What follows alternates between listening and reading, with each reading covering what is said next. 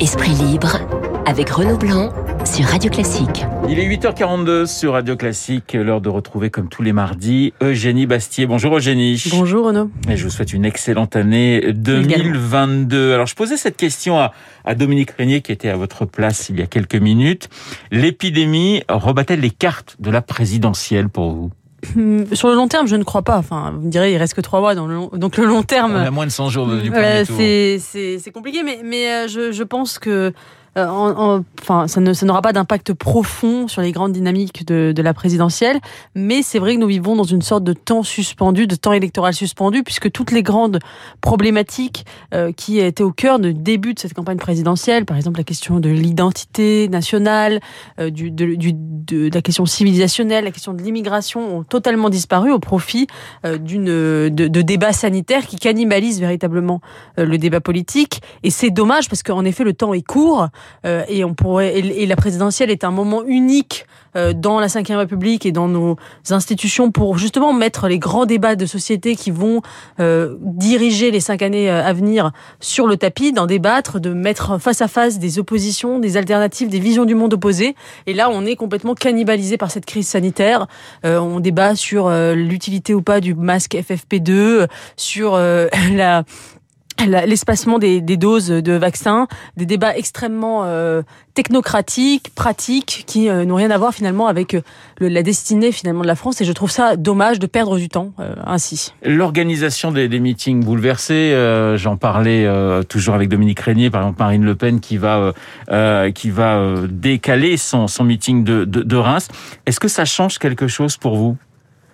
Non, je, je, je ne crois pas véritablement là encore, car euh, on sait qu'aujourd'hui la, la politique, euh, malheureusement d'ailleurs, ne se joue plus véritablement, euh, euh, j'allais dire charnellement, mais plutôt virtuellement, en tout cas sur les réseaux sociaux, dans les médias. Nous sommes dans ce que Régis Debray appelait l'hypersphère, où tout est médiatique, et, euh, et finalement le, le, le meeting, déjà il avait, il y avait finalement qu'un grand meeting de campagne. Euh, qui euh, permettait mais qui permettait de rassembler les foules et Ouais. peu d'ailleurs de peu de candidats d'ailleurs étaient capables de rassembler véritablement les foules ça avait eu ça a eu une utilité par exemple on se souvient euh, lorsque François Fillon euh, en 2017 avait été très attaqué à cause de l'affaire euh, des, des Pénélope Fillon et des costumes, il avait Oui, fait ce grand meeting meeting au Trocadéro. Trocadéro qui avait redonné une vigueur. Le meeting de Villepinte aussi a redonné une vigueur à Éric Zemmour, mais je ne crois pas que ce soit dans les meetings que se joue véritablement la présidentielle. Euh, le fait est qu'aujourd'hui, elle se jouera principalement médiatiquement.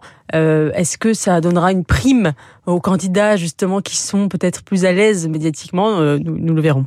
Alors concernant le, variant Omicron, on oscille entre catastrophisme et, optimisme hein, selon les jours, selon les, journaux. Comment, euh, Eugénie, pourriez-vous définir le climat général? Moi, je, je trouve que le, le climat général est assez, est assez consternant. On a l'impression euh, d'un gouvernement qui fait, finalement agite euh, les peurs. Peut-être d'ailleurs dans une volonté d'occuper le terrain euh, médiatique sur cette question sanitaire, parce que justement, il est plus à l'aise sur ces questions-là que sur les questions euh, qui agitaient le début de la présidentielle. Euh, et euh, je, je trouve ça consternant parce que alors même qu'on a sur le territoire désormais un variant euh, qui, d'après ce qui se passe au Royaume-Uni, en Afrique du Sud et ailleurs, est moins dangereux, on accélère des mesures sanitaires, on les renforce euh, de façon euh, complètement in- indéfinie dans le temps. Euh, je suis, moi, il y a trois, trois questions qui me, qui me posent problème. D'abord, la question du, du pass vaccinal. euh, qui, euh, qui me paraît euh, aller trop loin euh, parce que euh, elle euh, finalement moi encore euh, j'étais pour le pass euh, le pass sanitaire en juillet dernier parce que finalement ça donnait ce coup de pouce à la vaccination qui a permis un effet de masse. Mais aujourd'hui on va et, qui était dont l'argument était d'éviter la transmission du virus. Ce qui me paraissait paraissait un argument logique. Aujourd'hui on sait que le vaccin ne fonctionne pas pour la transmission du virus. Donc logiquement euh, le pass vaccinal devrait se transformer en obligation vaccinale pour les personnes les plus fragiles puisqu'on n'a qu'une seule certitude c'est que le vaccin fonctionne pour protéger des formes graves les personnes fragiles. Et donc je ne comprends pas cette logique du pass vaccinal euh, à part peut-être de voilà de donner le sentiment d'agir pour agir Euh, je pense qu'il aurait fallu se concentrer sur les personnes plus fragiles. Le, la deuxième dimension qui me qui me m'agace dans le débat, c'est celle de l'absurdistan sanitaire. Évidemment, on en a beaucoup parlé. Hein, L'idée de voilà de ne plus manger dans les trains, de s'asseoir obligatoirement dans les bars, de mettre le masque dans la rue, alors même que toutes les études montrent que ça n'a aucune utilité. Là aussi, on est encore dans la volonté d'agir pour agir, dans une dimension d'ailleurs presque archaïque et superstitieuse, c'est-à-dire qu'il faut montrer euh, qu'on fait quelque chose contre le virus, alors même que ces mesures-là n'ont aucune, vraisemblablement aucune utilité. Donc vous avez le sentiment que l'État en fait trop face à Omicron aujourd'hui? Oui, j'ai le sentiment que l'État en fait trop, euh, parce qu'il a, il a besoin de montrer qu'il agit. Euh, le, moi, ce qui me choque le plus, euh, c'est quand même les mesures sanitaires à l'égard des enfants. Euh, je, je le masque des 6 ans Le masque des 6 ans, je trouve ça absolument inadmissible parce que si on est en guerre, comme l'a dit Emmanuel Macron au début de la pandémie, en guerre, normalement, ce qu'on fait, c'est qu'on protège d'abord les enfants. Or, aujourd'hui, ce sont les enfants qui payent quasiment le tribut le plus lourd à la crise sanitaire, d'un point de vue pratique. Euh, il n'y a pas, euh, ce sont c'est la population qui porte le plus souvent le masque de, de, de, de tous les Français. Ils portent le masque quotidiennement, toute la journée à l'école pour certains, dans la cour de récréation, alors même qu'ils ne sont pas euh, les victimes de, de, ce coronavirus, puisque euh, on sait bien qu'il touche très très très peu euh, les enfants. Mais ils transmettent. Ils transmettent tout à fait, mais on voit bien que de toute façon la transmission est aujourd'hui difficilement stoppable et qu'il faudrait se concentrer plutôt sur la, enfin, les, les, personnes fragiles. Moi, je trouve, voilà, je, je, trouve ça inadmissible qu'on fasse porter ce, ce, ce, ce poids aux enfants et le masque décisant dans la rue. Je ne comprends pas pourquoi il ne suscite pas plus d'indignation, sachant que beaucoup de professionnels de santé alertent sur les conséquences à la fois physiologiques et psychologiques que peut avoir un port du masque omniprésent euh, pour des enfants en si bas âge, euh, y compris d'ailleurs euh, d'un âge plus petit où ils sont entourés de personnes portant le masque, ce qui peut euh, provoquer des retards de langage, etc. Alors on est, euh, on en parle depuis ce matin sur l'antenne de Radio Classique dans, dans nos différents euh, journaux, ce passe vaccinal et puis cette décision finalement cette nuit de, comment dirais-je, eh bien de suspendre les, les, les débats. Je vous propose d'écouter tout de même sur cette question du passe vaccinal, cette passe d'armes entre Jean-Luc Mélenchon et Olivier Véran. On écoute. Nous étions donc contre ce pass sanitaire. Nous voici contre le pass vaccinal parce qu'il est 100% inefficace. Ce vaccin est une raquette trouée. Nous ne lui en voulons pas. Du moins fonctionne-t-il comme une raquette pour une part. Mais pour ce qui est du trou, quelle est la réponse? Il n'y en a pas. Vous avez comparé le vaccin ARN messager, je cite, à des surgelés vendus dans des supermarchés. Voilà qui est très bon pour la confiance des Français. Vous avez parlé de ce machin Pfizer que jamais, jamais vous ne recevriez. Je crois que vous avez reçu votre troisième dose de, Pfizer, monsieur le député. Voilà, c'était assez chaud entre Jean-Luc Mélenchon et le, ministre euh, de, de, la Santé. Euh, suspension euh, de séance après minuit, parce que les députés de la majorité n'étaient pas assez nombreux dans, dans l'hémicycle. Qu'est-ce que ça vous inspire, Eugénie Bastier?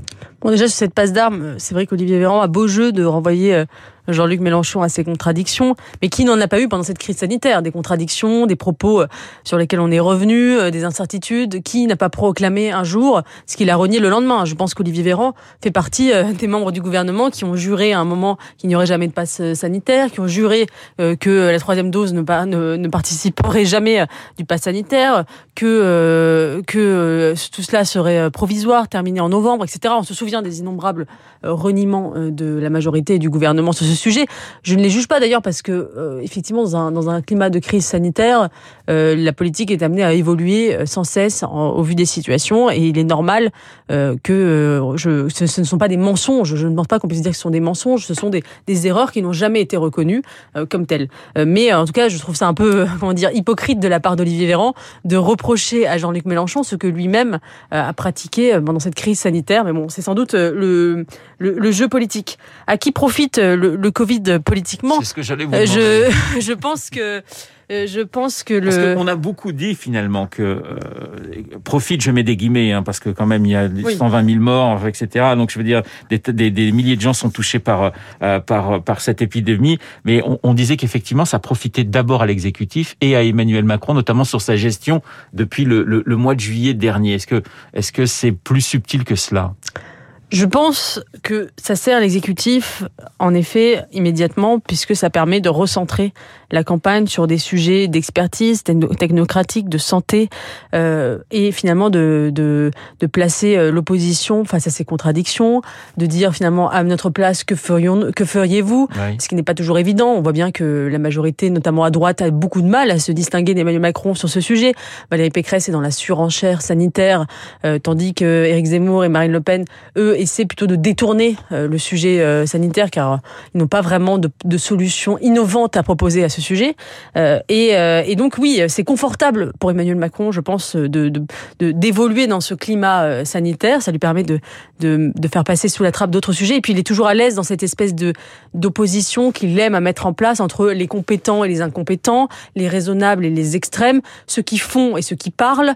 Euh, on voit bien que ça c'est un un clivage qu'il aime à installer euh, qu'il est à l'aise là-dedans et que ça lui permet d'être dans son et de jouer sa, partition favorite qui est celle de l'expertise. Euh, mais sur le long terme, je pense que ça peut effectivement lui nuire. Ça peut lui nuire parce que je pense que la crise du Covid et ce qui s'est passé avec le pass vaccinal, le pass sanitaire, ont, mis en œuvre une, défiance profonde quant à la crédibilité de la parole politique. Ça, c'est vraiment une leçon de la crise du Covid, c'est que la parole publique a été euh, sapée profondément et la confiance n'est plus là. Euh, et euh, c'est vrai que Emmanuel Macron, c'était l'une de ses promesses de 2017 de restaurer la confiance dans la mmh. politique. Et euh, cette crise du Covid a abîmé encore davantage cette crédibilité de la parole politique, cette confiance. Et ça peut effectivement lui nuire en, en 2022 parce qu'on ne sait pas encore une fois la grande inconnue de la présidentielle. Ce sont ces abstentionnistes. Que feront-ils? Quel est leur rapport justement à la question sanitaire? On ne le sait pas et ça peut avoir des conséquences inattendues, voire même surprenantes. Voilà pourquoi Dominique Régnier parlait d'une élection imprévisible cette élection de, de, 2022. Il y a un sondage, hein, Radio Classique Qui, qui montre euh, qu'Emmanuel Macron est, toujours largement en tête. Il a 10 points d'avance euh, sur Marine Le Pen et, Valérie Pécresse qui sont au coude à coude à 16%, avec un Éric Zemmour qui est à 13% en, en, embuscade. Ça signifie pour vous euh, que cette, ce second tour et, et cette deuxième place, elle va se jouer entre Zemmour, Le Pen, Pécresse? Oui, bien sûr. C'est, finalement, on le sait depuis le depuis le, début. Voilà, on a on a un étiage assez bas du second tour de la présidentielle. Ça va être une sorte de, de primaire de la droite qui va se jouer. Euh, Emmanuel Macron est en effet très très haut. Il n'est pas encore rentré en campagne.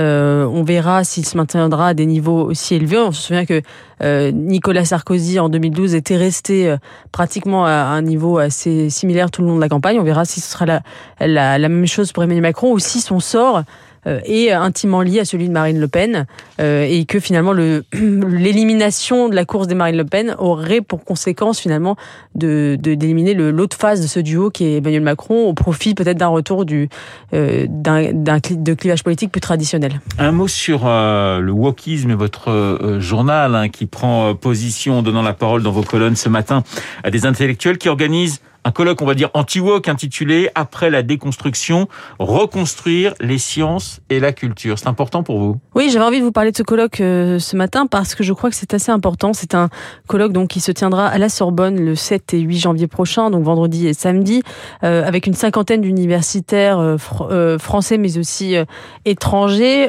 et qui aura donc pour objet, après la déconstruction, reconstruire les sciences sociales et la culture et qui tentera d'analyser finalement les, les contours de cette pensée euh, déconstructionniste, hein, cette pensée de la déconstruction, dont finalement le, le wokisme n'est qu'un des aspects, euh, un des aspects qui naît sur les campus américains, euh, peut-être militant, très militant, euh, et, mais qui englobe beaucoup plus largement d'autres sphères de savoir. On peut penser au postcolonialisme, à la théorie du genre, à la théorie de la race, etc. Toutes ces, théories qui, fleurissent sur les campus et dans les universités, qui sont souvent relayées d'ailleurs par les multinationales euh, dans, l'espace public. Et, et donc il s'agit d'analyser ça alors pourquoi, selon euh, selon Pierre-Henri Tavoyot et Emmanuel Hénin, les, les, organisateurs de ce colloque, colloque qui sera d'ailleurs inauguré normalement par Jean-Michel Blanquer en personne, euh, pourquoi cette pensée est dangereuse? Parce que elle mélange en fait systématiquement la, le savoir et le militantisme. C'est ce que la sociologue Nathalie Hennick appelle les académos militants, c'est-à-dire finalement on, on, on, l'objet de la recherche devient un objet lui-même du militantisme. Et en fait, il n'y a plus de savoir neutre, d'objectivité du savoir. Tout est tout est lutte tout est militantisme. Et ça, selon euh, les auteurs et les organisateurs, cela fait peser euh, une véritable menace euh, sur l'université, ce qui devrait être un lieu de savoir pour le savoir. Et de débat, parce que c'est aussi une critique. C'est-à-dire qu'il y a très peu de débat finalement sur ces questions-là. Oui, et, et, je crois que c'est important parce que la Sorbonne, c'est quand même le cœur de l'université française, historiquement, et, et, que, et, que, et, je, et que ce colloque se tienne là-bas, qu'il réunisse autant d'universitaires prestigieux, c'est important, c'est un signal qui montre que la France, en France, les universitaires se rebiffent contre cette pensée woke, ce qui n'est pas du tout le cas aux États-Unis. Je ne crois pas qu'il y ait l'équivalent aux États-Unis de ce qui est de ce colloque à la Sorbonne qui ait eu lieu, puisque on voit bien que la, puissance de ce mouvement déconstructionniste est totale là-bas. Et donc c'est un, un, signe finalement de, de résistance et d'espoir qu'envoie la France aux autres universités, notamment du monde anglo-saxon. Et je crois qu'à cet égard, la France peut être un contre-modèle, une résistance à, cette, à cet entrisme euh, pernicieux euh, dans les sciences sociales de, de, cette, de cette idéologie qui est à la fois une menace pour le savoir, mais aussi une menace pour le vivre ensemble. Encore, euh, enfin, j'aime pas trop ce mot, mais pour l'amitié le, le, civique, puisque ce sont des pensées qui entretiennent finalement le ressentiment identitaire, la victimisation et qui empêchent finalement toute paix sociale. Merci Eugénie, Eugénie Bastier, comme tous les mardis sur l'antenne de Radio Classique, ma consoeur du Figaro, pour commenter euh, toute l'actualité, l'actualité politique notamment. Il est 8h57 dans un instant, la météo et le journal.